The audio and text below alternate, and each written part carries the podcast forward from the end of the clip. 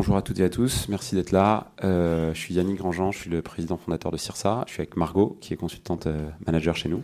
Bonjour. Euh, qui a préparé la présentation et qui va m'aider à la, à la présenter. Donc, comme je le disais, c'est ma petite blague d'intro. on a mis cette équation, on ne sait pas trop pourquoi, c'est parce qu'on ne savait pas trop comment intituler la conf. Mais il n'y a pas de réponse magique à l'équation ce matin. Enfin, Margot vous en proposera une, mais, mais moi, j'en ai pas. C'est une fausse équation. Euh, CIRSA, on est une agence de conseil en développement durable, RSE, ESG, euh, tout ce qui concerne la durabilité. On a 8 ans euh, d'ancienneté, on est une, 65 personnes dans l'équipe à peu près. Et euh, voilà, on travaille avec des institutions financières et puis des corporates pour lesquels on, on fait tout un tas de services liés à la sustainability. alors, aujourd'hui, on va parler alors voilà, j'ai une petite animation parce que c'est toujours marrant de voir les drapeaux qui s'empilent. Euh, on, rentre dedans directement euh, par une slide euh, qui fait mal à la tête tellement elle est réglementaire et tellement il y a de drapeaux français. C'est un petit rappel contextuel pour, pour recaler un peu le, le, paysage. pour ceux qui ne le sauraient pas ou qui l'avaient oublié, la définition historique académique de la RSE, c'est tout ce que font les entreprises de l'ordre des démarches volontaires, et donc de ce qui est au-delà du légal. c'est la place qui est laissée à l'entreprise euh, qui n'est pas l'espace de la compliance.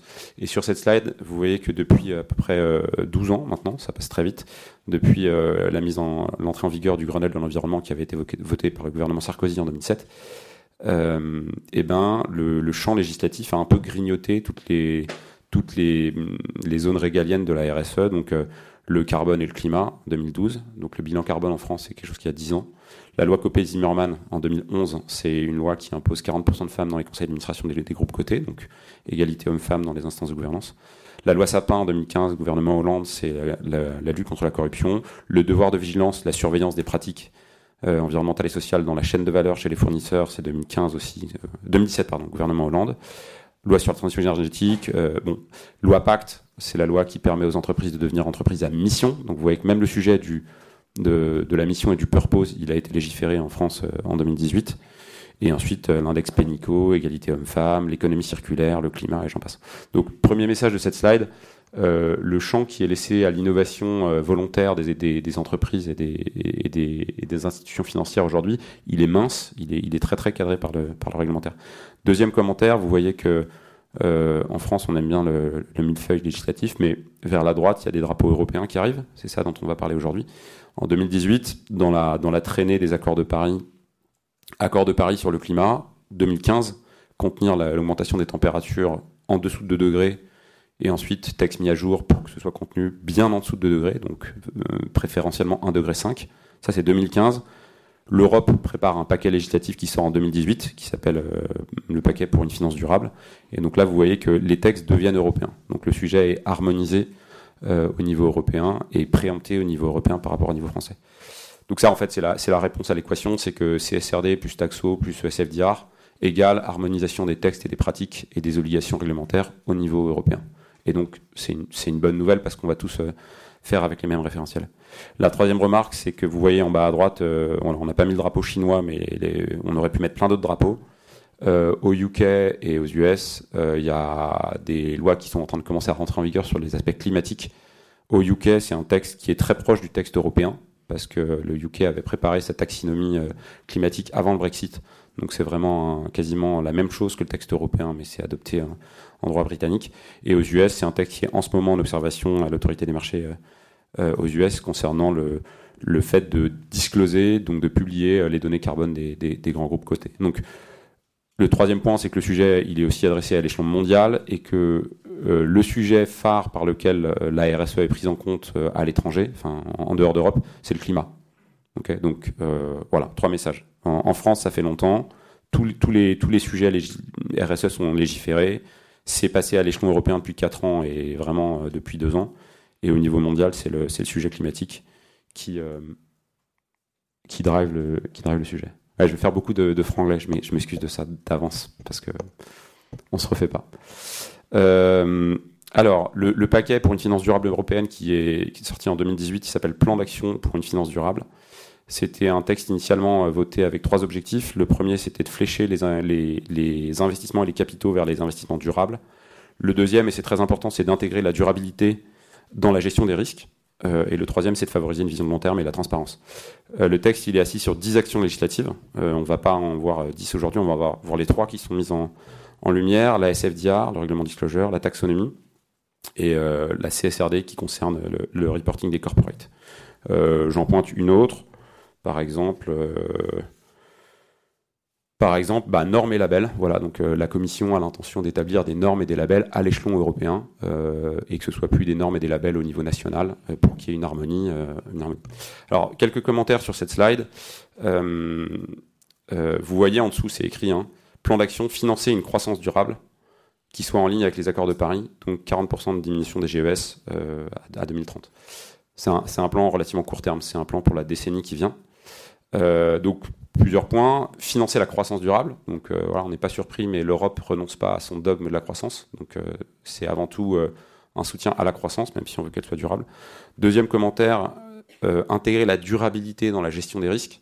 Ça veut dire que la vision européenne technocratique de la RSE, c'est pas une vision justement de, de, volontariat, c'est de la gestion des risques. Et ça, ça, me paraît très important de vous le pointer c'est pas comment on fait mieux, c'est comment on gère des risques. Donc c'est pareil, c'est assez techno comme vision, c'est une vision très défensive, et vous allez voir que euh, ça transpire dans, tout le texte. Donc pour ceux qui se demandaient ce que ça allait être la, RSE dans les 10 ans qui viennent, avec les évolutions qu'on a, à mon sens, enfin à notre sens chez ça, c'est un sujet de compliance, un sujet législatif, et deuxièmement un sujet de gestion des risques. Ça ne veut pas dire qu'on ne va pas aller faire d'autres choses, mais c'est l'approche anglo-saxonne du sujet qui a gagné, euh, risque-opportunité. Donc euh, je, vais, creuser ça.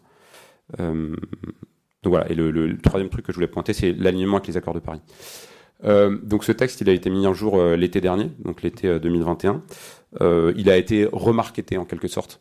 même donc les, piliers législatifs n'ont pas changé, mais le marketing du projet a changé, avec des, ambitions qui ont été posées très fortes, devenir le premier continent climate neutral à 2050 pour l'Europe.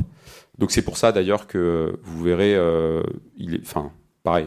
Aujourd'hui, c'est sur ça qui parle. Enfin, c'est même plutôt même Yannick Grandjean qui parle. Euh, vous verrez qu'il y a assez peu de références faites dans le texte européen aux objectifs de développement durable de l'ONU.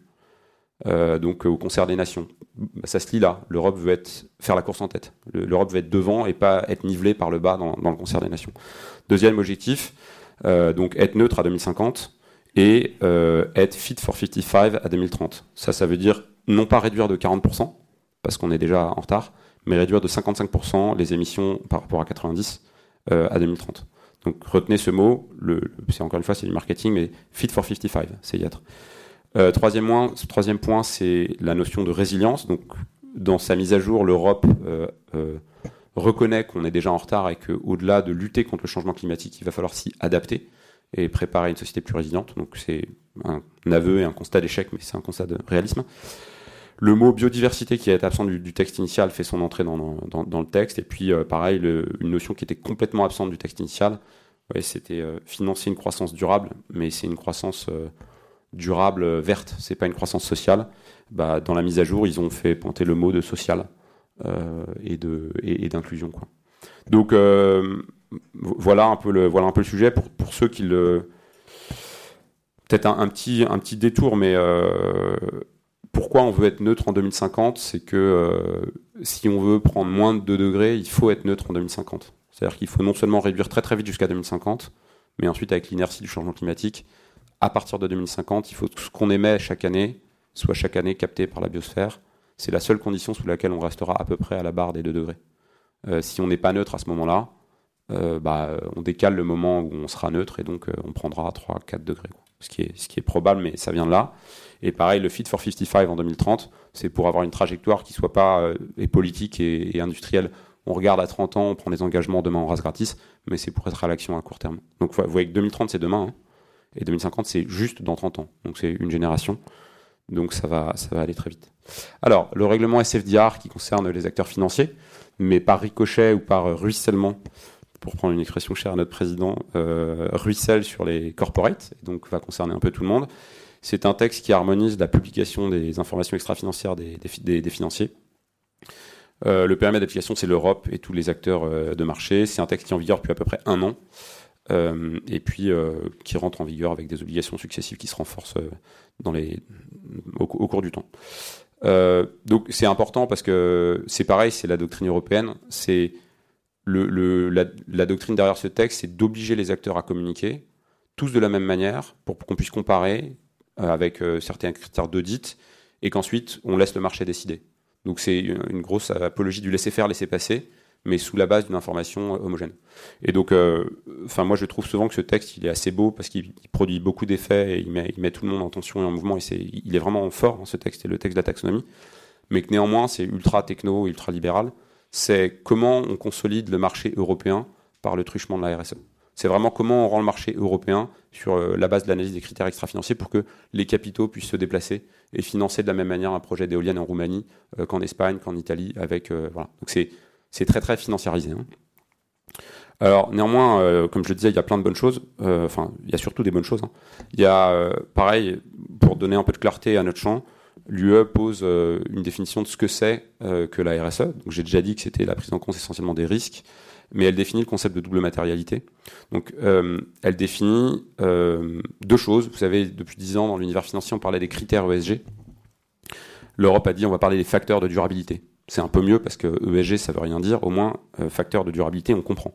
Donc, c'est l'environnement, le social, la gouvernance. C'est pas grand chose, mais c'est une subtilité qui, apporte de la valeur.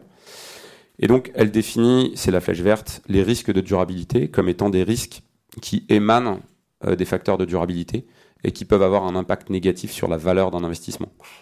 D'accord? Donc, encore une fois, c'est la gestion des risques. Donc, je prends un exemple. Vous avez euh, une usine dans une zone à risque, inondation ou changement climatique. Il y a un typhon, il y a une inondation. Votre usine, elle prend l'eau.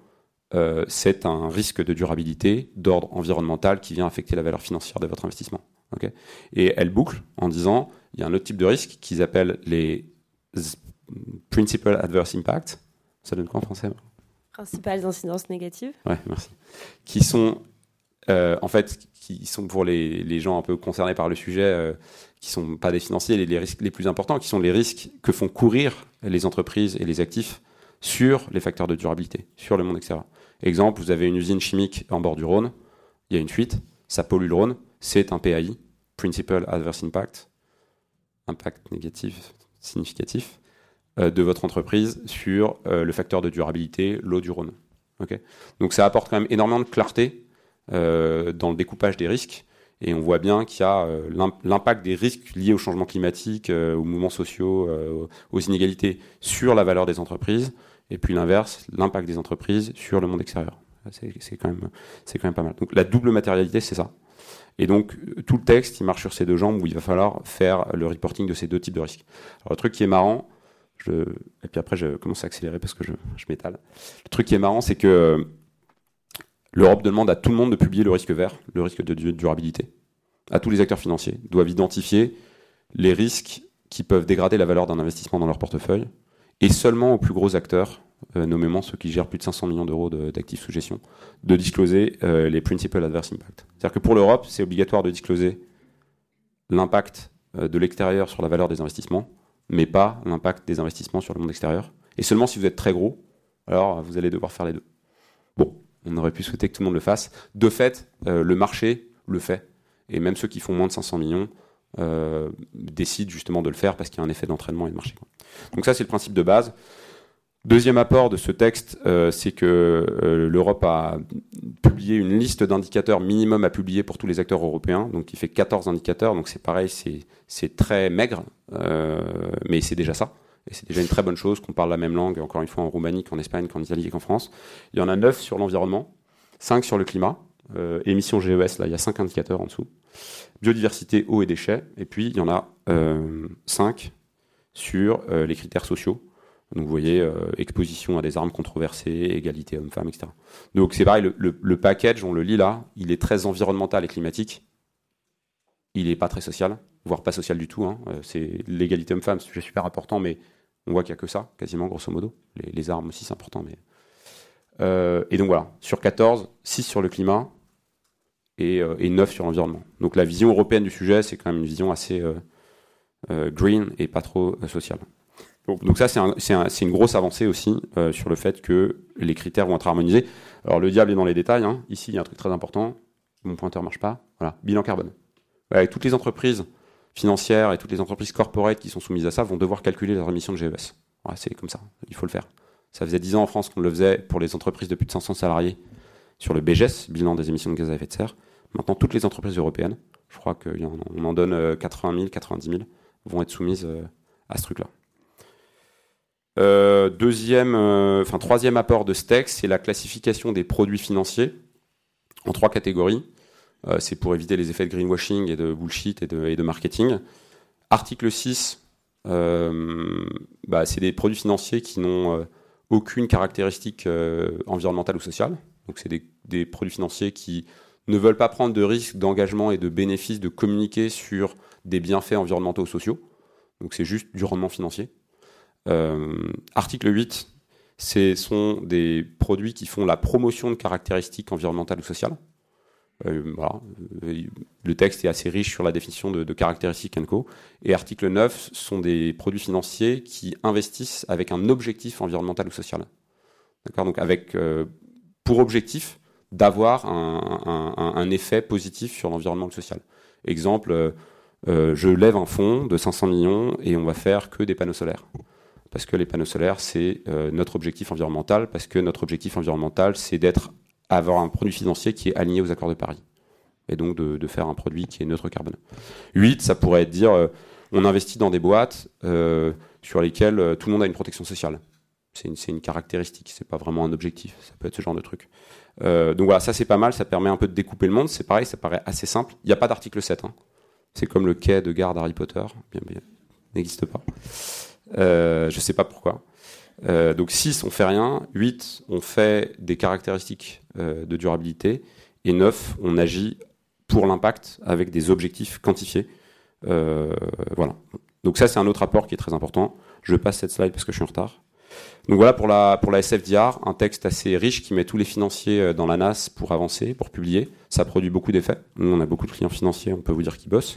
Ça va peut-être pas assez vite, pas assez fort, mais ça avance vraiment. C'est une vraie réalité, ça a mis le marché en tension. Et puis ça ruisselle sur les, sur les entreprises qui sont détenues par les fonds d'investissement euh, et par les investisseurs financiers. On va faire la partie taxonomie euh, à quatre mains avec Margot. Le deuxième gros pilier législatif du texte européen, c'est la taxonomie. Donc, taxonomie, euh, vous voyez qu'il y a écrit taxinomie. Le texte européen, et pour tous les Européens, c'est taxonomie. Et nos amis de l'INSEE ont décidé qu'en France, ce serait taxinomie. Donc, merci beaucoup, messieurs et mesdames. donc, c'est très pénible. Donc, je vais dire indifféremment taxinomie ou taxonomie. voilà, c'est une taxonomie, c'est une liste, c'est une, une ABAC. C'est aussi simple que ça. C'est une classification, quoi. Donc ça, le, but du texte, c'est euh, d'avoir un cadre de pensée et de référence unique pour en Europe qu'on puisse dire cette activité, elle est verte, celle-là, elle ne l'est pas.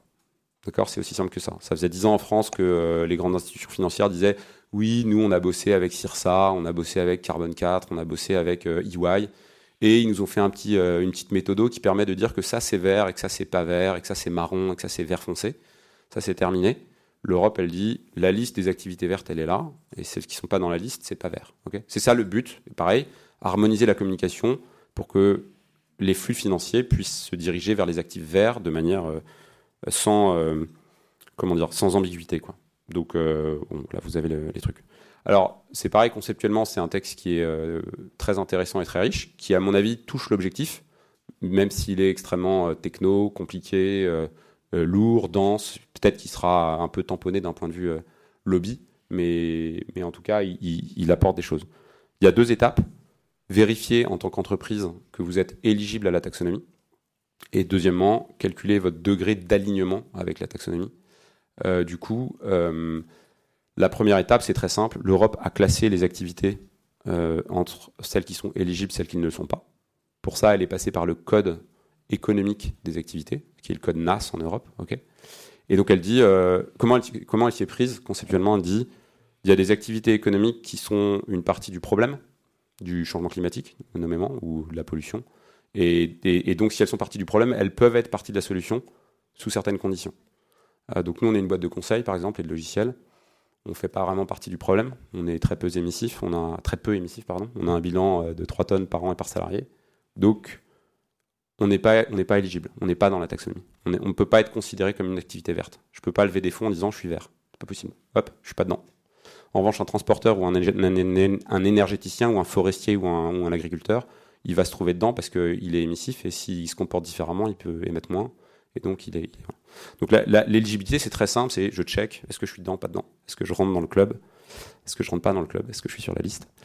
Et le calcul de l'alignement, il y a trois caractéristiques. La première, de vérifier une condition de contribution substantielle. La deuxième, c'est de vérifier des critères de non-obstruction. Euh, donc, c'est le principe de do not significant harm. L'idée, c'est de dire vous pouvez pas sauver le climat si vous vous pouvez pas être aligné avec la taxonomie si à gauche vous sauvez le climat, mais qu'à droite vous le faites en bousillant la biodiversité. Vous devez et sauver le climat et pas bousiller la biodiversité. Donc il y a un principe de contribution substantielle sur la contribution climatique, par exemple, et de non-obstruction des autres critères type économie circulaire, euh, biosphère, euh, biodiversité terrestre, marine, etc. Et le troisième critère, qui est un, acquis quasiment en Europe, c'est de vérifier que des, conditions sociales minimales, qui sont grosso modo celles de l'OIT et du BIT, sont, euh, sont, sont, remplies. Alors, il y a six objectifs environnementaux. Je parle beaucoup de, climat parce que le texte est sorti et rentré en vigueur sur les deux objectifs climatiques qui sont lutte contre le changement climatique et adaptation. Mais il y a aussi quatre, quatre climats, lutte et prévention contre les pollutions, euh, économie circulaire, biodiversité marine et biodiversité terrestre. Euh, et donc, vous pouvez être éligible à la taxonomie sur chacun des piliers. Et sur chacun des piliers, vous allez avoir des contraintes différentes à respecter. Ok. Euh, alors, le mieux, c'est de prendre des exemples, euh, maintenant qu'on a le concept. Donc, ça, c'est la liste euh, des activités éligibles sur les piliers 1 et 2. Donc, vous voyez, en foresterie, il y a 4 codes NAS qui sont éligibles à la, taxonomie. dans le transport, il y a 32 sous-codes d'activité qui sont éligibles à la taxonomie. Et puis sur le pilier 2, adaptation, vous voyez qu'on rajoute des trucs, à dire art et spectacle, activité récréative. Je ne sais pas ce qu'il y a là-dedans, mais grosso modo, vous n'allez pas atténuer les effets du changement climatique en faisant des spectacles de clowns, mais peut-être qu'en faisant, des, en faisant de la presse, du média ou des spectacles de clowns, vous allez inciter les gens à s'adapter et à changer leurs pratiques. D'accord? Donc je ne sais pas ce qu'il y a dans, je, plaisante, hein, sais pas ce qu'il y a dans ces sous-catégories, mais vous voyez qu'il y en a plus à droite, typiquement l'enseignement est quelque chose dont l'UE considère qu'elle va permettre de s'adapter. Euh, je ne sais pas encore une fois quel est le, sous-CONAS, mais alors que la lutte contre le changement climatique, bah voilà, c'est euh, BTP, c'est transport, c'est euh, déchets, c'est énergie évidemment. Enfin, c'est le, gros scope 1 et 2 carbone, c'est les industries lourdes. Le calcul de l'alignement, j'en ai parlé. Contribution substantielle, DNSH et garantie minimale. On va prendre un exemple tout de suite et on va parler de l'exemple de Europcar, d'accord, qui est un de nos clients. Euh, donc Europcar, ils font de la location de véhicules individuels euh, et euh, véhicules utilitaires légers. Donc, on va regarder comment ça, marche la taxonomie pour Europcar. Le premier pas, c'est de vérifier si c'est éligible. Donc, le macro secteur, c'est Administrative and Support Service Activities. Code NAS, il est éligible. La description, c'est transport par moto, voiture particulière et véhicule utilitaire léger. Ça marche. donc là, suite une question qui se pose pour Europcar. Euh, enfin non, donc là, ça marche. Europcar est éligible. Le, code NAS est dedans, c'est terminé. Maintenant, petite info sur Europcar euh, complètement factice, hein, c'est pas du tout le cas. On prend un exemple, on considère que 8% du chiffre d'affaires est généré avec des voitures électriques, d'accord, et 92% du CA est généré avec des voitures thermiques, donc euh, gasoil et, essence. Donc maintenant, on va regarder la contribution substantielle, les DNSH et les garanties minimales. la contribution substantielle, c'est un critère. Donc la taxonomie est une liste d'activités assortie de critères. C'est un critère qui a été décidé par les groupes d'experts de, la commission et qui dit si vous voulez être aligné avec euh, le critère de, de la taxonomie pour les voitures particulières, votre kilomètre euh, passager transporté, il doit être en dessous de 50 grammes. Donc vous savez tous et toutes, je pense qu'une voiture thermique, ça fait à peu près 80 euh, grammes, 100 grammes, 120 grammes, 150, 300 pour les Ferrari. Donc bah là, vous pouvez le déduire avec moi, ça va être réservé aux véhicules électriques en fait. D'accord? C'est 50 grammes de CO2 au cul du camion. Donc les thermiques ne sont pas alignés. D'accord? Ce critère, il est dynamique dans la taxonomie et après le 1er janvier 2026, c'est zéro. Euh, donc c'est évolutif au cours du temps, les, boulons se resserrent. ok? Donc là, ça dit quoi? Bah, Ça dit que les voitures électriques, c'est zéro émission directe au cul du camion. Il y en a quand on construit la voiture, il y en a quand on prend l'énergie, mais quand ça roule, c'est zéro. Donc c'est aligné et les voitures thermiques, c'est pas aligné. Fin de l'histoire. Donc là, Europcar, c'est déjà qu'elle est alignée avec le critère de la taxonomie à maximum 8% de son chiffre d'affaires. Ok. je passe. Ensuite, les critères de DNSH, bah donc là, on voit qu'on a pris un, choix de contribution substantielle sur le pilier 1, qui est lutte contre le changement climatique. Donc, le, texte me donne des critères de non-obstruction sur chacun des autres piliers. Je lutte contre le changement climatique, mais je ne dois pas le faire en mettant en danger les cinq autres piliers, les cinq autres objectifs environnementaux du jeu. Donc, typiquement, euh, économie circulaire, ok, donc votre véhicule doit faire 0 ou moins de 50, mais en plus, il doit être recyclable ou réutilisable en masse, à 85% en poids, et puis réutilisable ou valorisable au minimum à 95% en poids. D'accord? Et puis par ailleurs, sur euh, la pollution, par exemple, référence est faite aux autres, référence est faite aux autres textes européens. Vous ne devez pas émettre de particules fines et vous devez avoir un véhicule qui ne fait pas de bruit, conformément aux autres textes européens qui légifèrent sur le sujet. Et vous voyez que par exemple, ils ont considéré que faire rouler une bagnole électrique, ça n'avait pas d'incidence sur la biodiversité marine. Euh, bon, bah, il n'y a pas de DNSH, quoi. On va pas. Euh, il y, en a indirect, hein, on pourrait discuter, mais y en a, de base, il n'y en a pas. Donc, ils ont fait ça pour toutes les activités européennes. Donc, euh, le texte est épais et difficile. Donc, là, c'est facile, schématisant. Hein. Quand vous êtes Europcar, il s'agit d'aller traquer dans votre ERP chaque kilomètre passager loué en France, en Espagne, avec quelle bagnole, euh, combien de temps, et de consolider tout ça pour dire, OK, X% de notre chiffre d'affaires est aligné avec la taxonomie. C'est un truc fou c'est extrêmement compliqué. L'Oréal, pareil, les grands groupes comme ça, c'est monstrueux d'aller voir euh, dans chacun de leurs sous-découpages d'activités. Et Europcar, c'est une activité assez homogène. Hein. Des groupes industriels avec des, des, activités diverses, c'est bon business pour euh, les Big Four. Euh, donc voilà. Mais c'est très c'est une très bonne chose. et enfin, il s'agit de vérifier des, critères sociaux minimum. donc voilà, être aligné avec les principes des Nations Unies, donc pas de travail des enfants, droit de grève, droit de syndication, etc. etc. Voilà, Europcar aligné à 8% sur les revenus. Alors je vais très vite, puis je passe la parole à Margot. Ils ont fait un truc qui est malin. Euh, la photographie de l'alignement des revenus, c'est ce qu'ils appellent la vision statique du sujet. Chaque année, vous allez prendre une photo de votre pourcentage d'alignement à la taxonomie. Il y a ce qu'ils appellent la vision. Mais ça, ça ne dit pas où on sera dans 20 ans. Euh, pour voir où on sera dans 20 ans, il faut rendre éligible à la taxonomie non pas les revenus, mais ce qu'on appelle les CAPEX, donc euh, les investissements réalisés par les entreprises. Exemple, Carrefour fait du retail, euh, donc fait de la distribution de, choses. Euh, c'est pas éligible. Voilà, euh, je crois. Je faudra vérifier, mais grosso modo, c'est pas éligible. Donc eux, en, en revenus, c'est même pas éligible. Et si c'est éligible, grosso modo, ils doivent être alignés à zéro. En revanche, s'ils investissent pour poser des panneaux solaires sur leur toit, c'est pas dans leurs revenus, mais les investissements, les capex qu'ils ont payés pour construire ces panneaux solaires, ceux-là sont éligibles. Et donc ils vont pouvoir être mis en avant et financés comme des investissements verts. Pareil, Total. Euh, Total en instantané, c'est assez fossile comme entreprise, donc c'est très peu aligné. C'est éligible, bien sûr, euh, production, distribution d'énergie, mais c'est très peu aligné, puisque c'est fossile. Euh, et que là, vous pouvez être sûr que j'ai pas le critère, mais le critère d'alignement producteur d'énergie, ça doit être de fournir un kilowattheure qui est zéro carbone ou moins de 50 grammes par kilowattheure. Donc avec du pétrole, du gaz, ce que vous voulez, ça marche pas. Donc le pourcentage d'alignement des revenus d'un total, il est très bas mais tous les, investissements que Total peut faire dans les renouvelables, euh, solaire, éolien, euh, géo, tout ce que vous voulez, ça c'est éligible et ça peut être financé comme tel et mis en valeur. Donc le, texte est vraiment euh, bien fichu, même s'il est cauchemardesque à implémenter. Voilà, bon après, je passe, tout ça c'est des... c'est des le, le, truc est évidemment très détaillé et ça boucle, et ça boucle avec ce que je vous ai présenté sur la SFDR, c'est-à-dire que si vous avez un produit financier qui est article 8 ou 9 avec une caractéristique environnementale, vous allez devoir publier le pourcentage d'alignement à la taxonomie de votre produit financier. Donc aujourd'hui, si vous faites un produit financier qui est 8 ou 9, c'est-à-dire qu'il y a une espèce de commitment ESG, euh, e vous ne pouvez pas le faire s'il a un, marqueur environnemental sans lien à la taxonomie. Donc vous ne pouvez pas dire, moi j'ai fait un super fonds qui sauve les poissons, euh, avec votre propre référentiel de pensée, la commission vous dit, ok, mais dis-moi comment ton, ton fonds il est aligné avec la taxonomie. C'est 2%, c'est 5%, c'est 10, c'est 20. Le but étant de créer... Euh, une, dissonance entre quelqu'un qui va avoir euh, une grosse déclaration marketing environnementale et un taux d'alignement de son fonds avec le quelconque des piliers environnementaux, parce que je parle du climat, mais on aurait pu prendre l'économie circulaire, un alignement qui sera très faible. Quoi. Vous pouvez plus dire ça.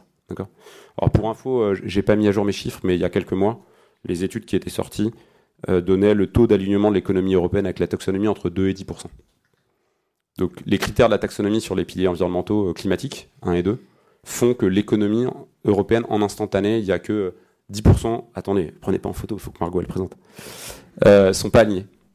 Donc si vous voyez un fonds d'investissement aligné à, à 15%, c'est déjà très bien en réalité, puisque globalement, en instantané, Maintenant, l'économie européenne, elle est peut-être à 5%, 7%, 10%, on ne sait pas trop. Grosse estimation, grosse moyenne. Alors Margot vous parle d'une autre type de taxonomie. Oui, donc on voit que la taxonomie, elle sert euh, à identifier donc les activités qui contribuent positivement et donc euh, qui sont euh, vertes, et pour pouvoir communiquer aussi sur d'autres types d'activités. La plateforme pour la finance durable a publié un projet de taxonomie volontaire. Donc les entreprises qui sont soumises à la taxonomie, les acteurs financiers doivent publier cette méthodologie euh, réglementaire, mais ça ne les empêche pas d'avoir en plus une communication plus volontaire.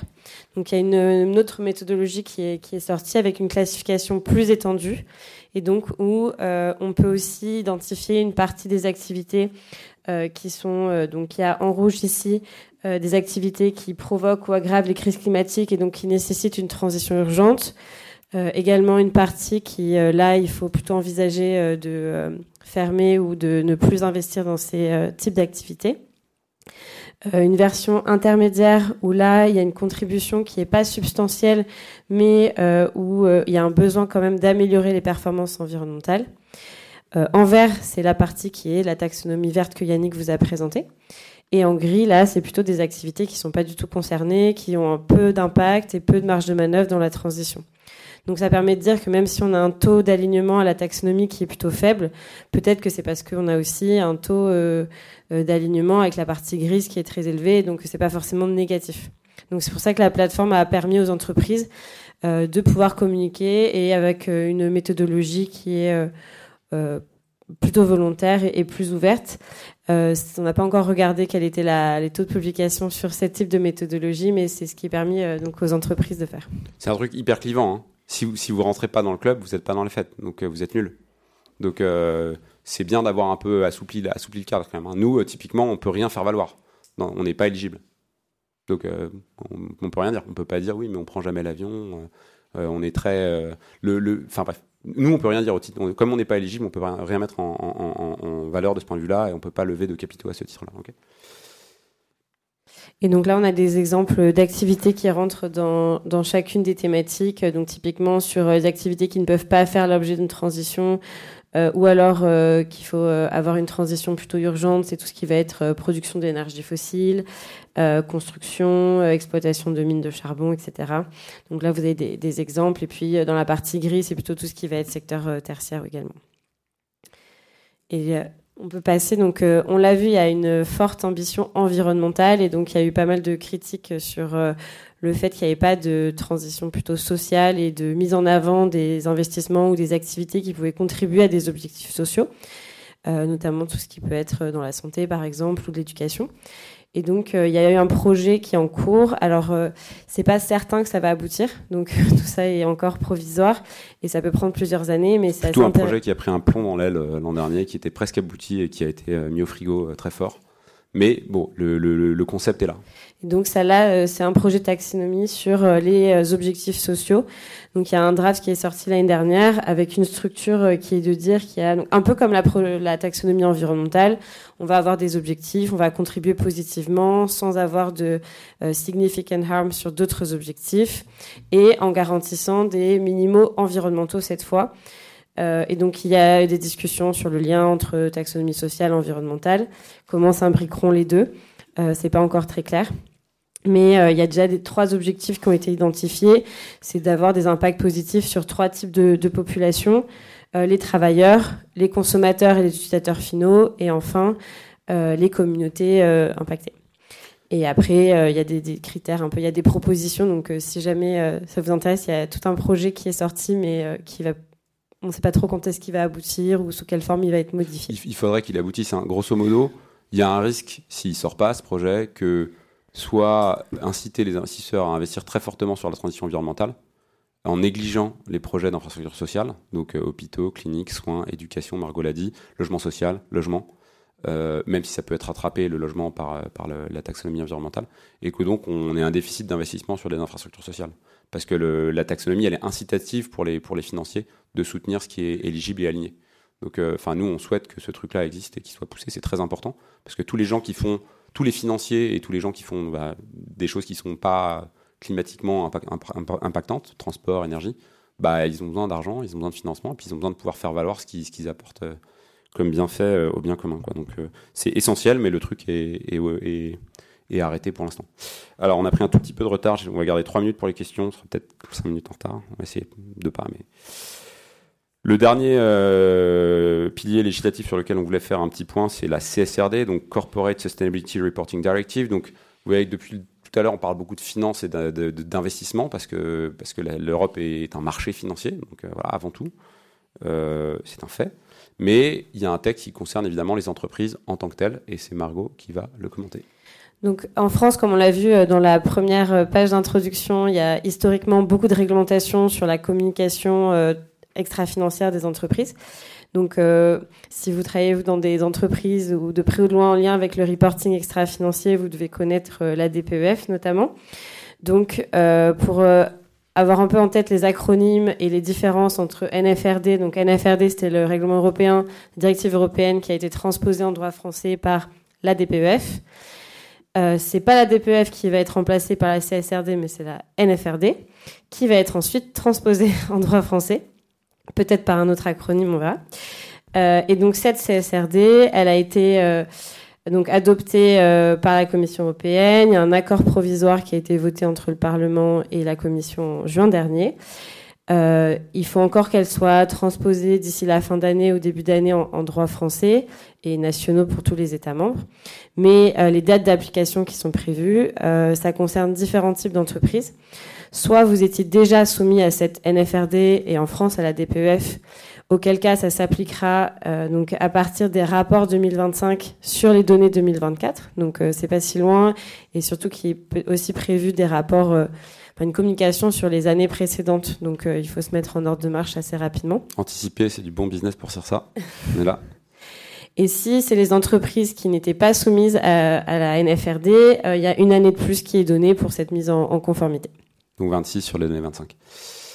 Euh, concrètement, cette réglementation, euh, donc, elle harmonise les exigences de communication et de transparence des entreprises en Europe, donc pour l'ensemble des États membres.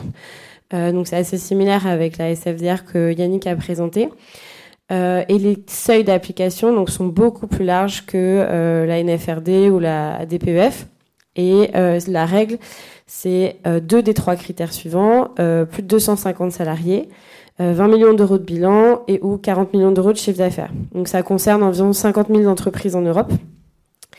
Euh, donc, et ça concerne également euh, des PME et entreprises euh, cotées qui n'étaient pas concernées par les seuils, euh, notamment les SA, SAS en France.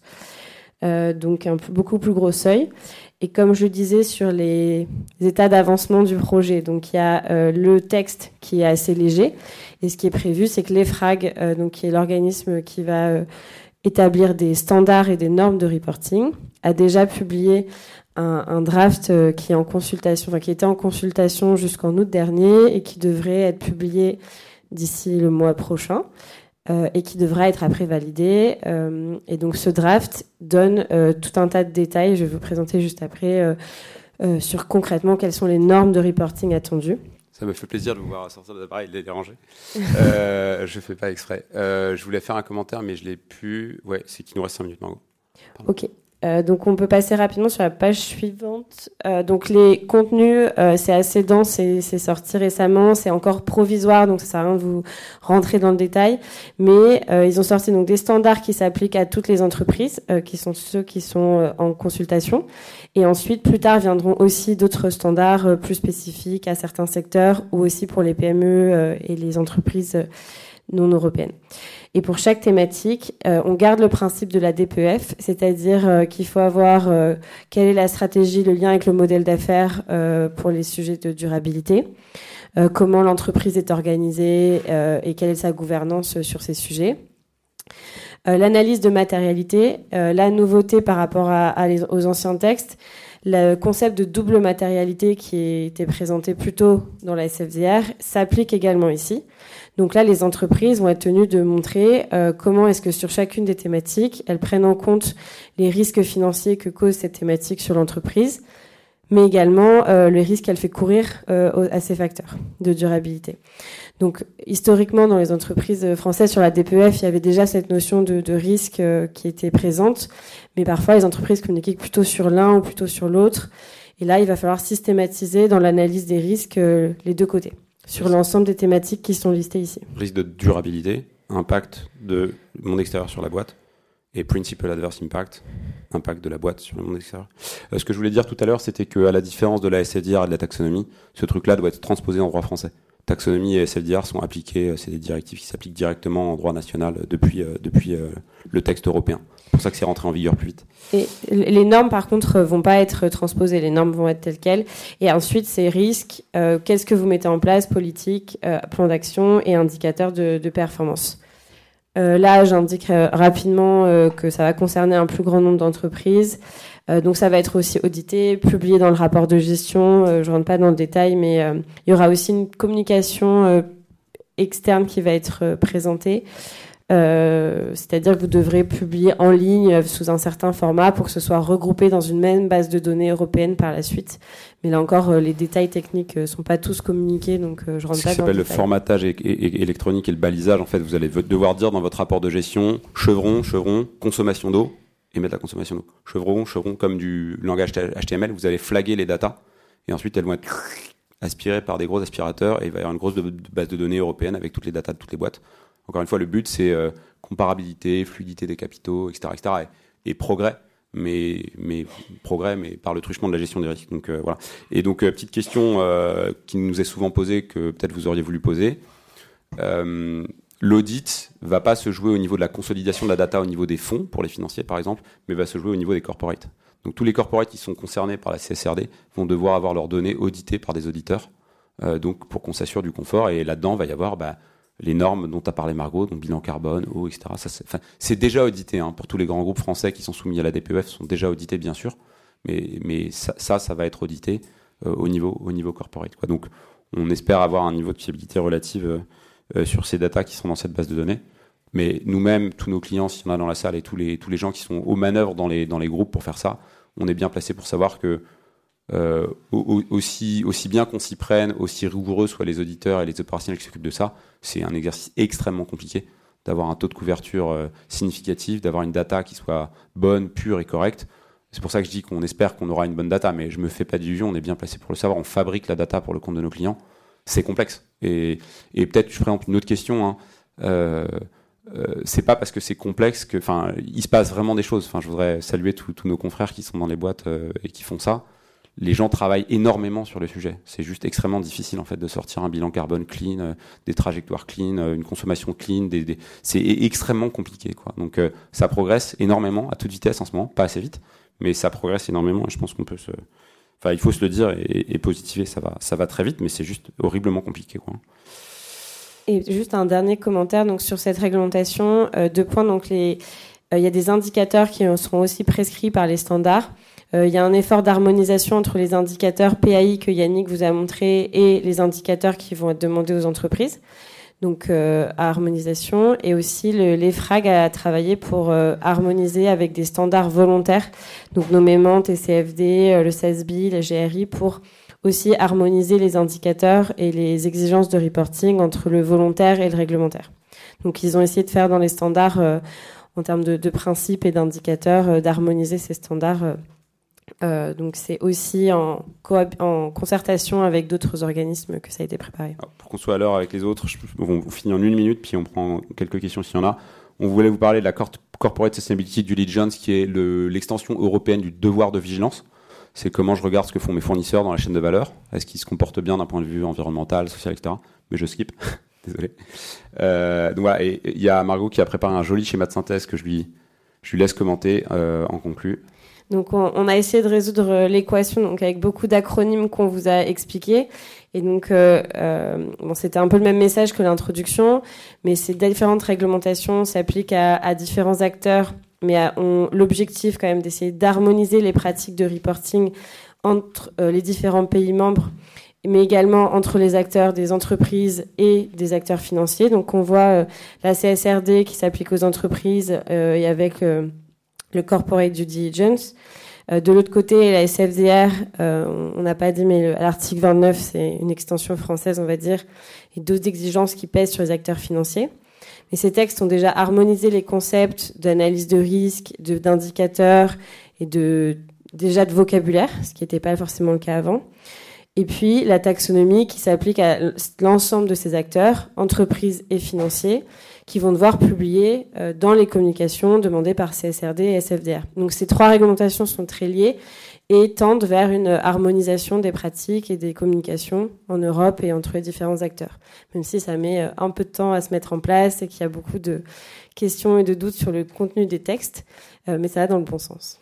Ouais, voilà. Enfin, je l'ai déjà dit, mais je moi, je salue. Enfin, je trouve qu'ils ont été assez forts. Euh, ça a rempli son objectif de fléchage, de, clarté. Enfin, voilà. Est-ce que vous avez des petites questions? On prend trois minutes. Oui. Bonjour.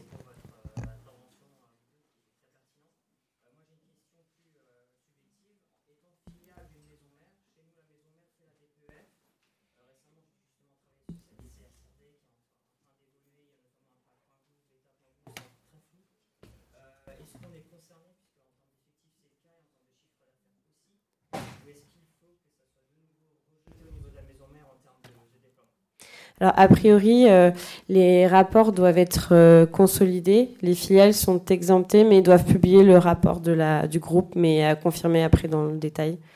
Ça doit dépendre de. L'analyse juridique, elle est, elle est, elle est, elle est complexe.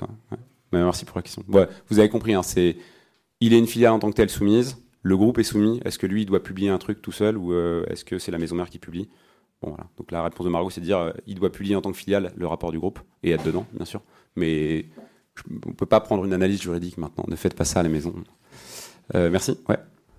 Concernant le texte, à votre avis, la CSRD va rendre une divulgation plus transparente par rapport à la NFRD Par exemple, est-ce qu'il y a plus de transparence Ouais, c'est une bonne question, Margot. Bah, déjà, ça concerne, plus de, ça concerne plus d'acteurs, donc euh, plus vont devoir être transparents. Euh, après, c'est plus exigeant en matière de. Si je regarde les euh, sujet de la NFRD, euh, la notion de, enfin la DPEF française est déjà plus loin que la NFRD, donc ça aligne un peu plus tout le monde vers le haut en termes d'exigence. Et surtout, l'audit n'était pas obligatoire euh, pour la NFRD, donc en fonction des pays, c'était pas forcément audité. Donc déjà, ça va aussi dans le sens d'une information plus transparente, mais plus fiable également et, et auditée. Merci pour la question. Oui.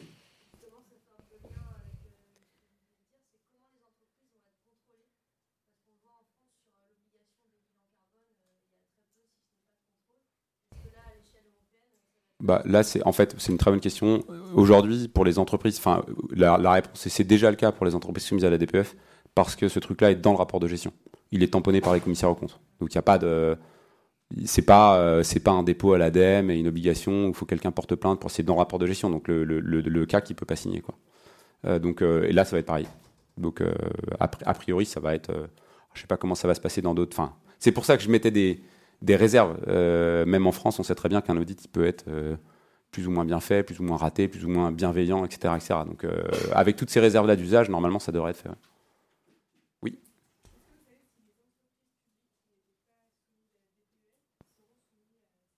Type les épiques Non, je sais pas. Margot, tu sais Je sais pas.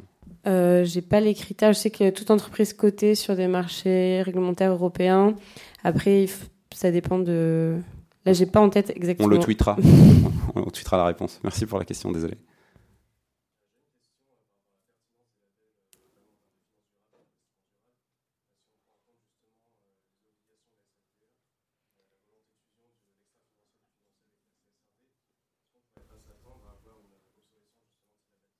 Bah, nous, c'est notre conviction.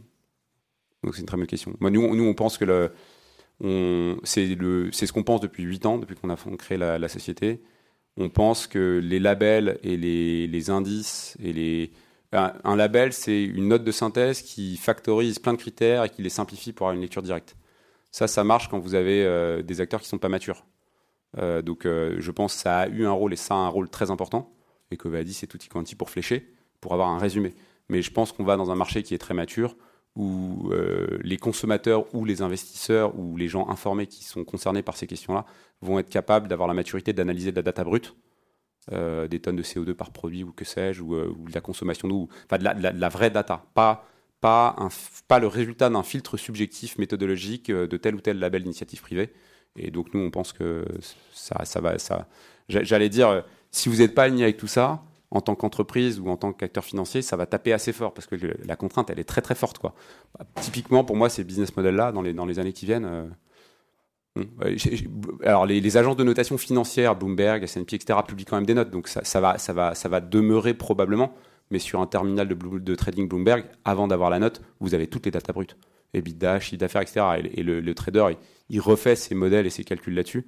Notre conviction demain, c'est que les investisseurs matures, enfin on le voit déjà d'ailleurs, hein, manipulent la data brute pour se faire eux-mêmes leur propre fil de subjectivité et de tri, euh, nonobstant un label qui existe sur la place. Donc voilà, merci pour la question. Mais bon, après, euh, ça va peut-être durer, peut-être qu'on se trompe, peut-être que ça va prendre du temps, peut-être qu'au contraire, le label européen va être très prescripteur, mais entre article 8 et 9, article 6, SFDR, PAI, il y, a du matos quand même. Merci. Il y a une dernière, après on libère pour les suivants. Merci. Mm-hmm. Hmm.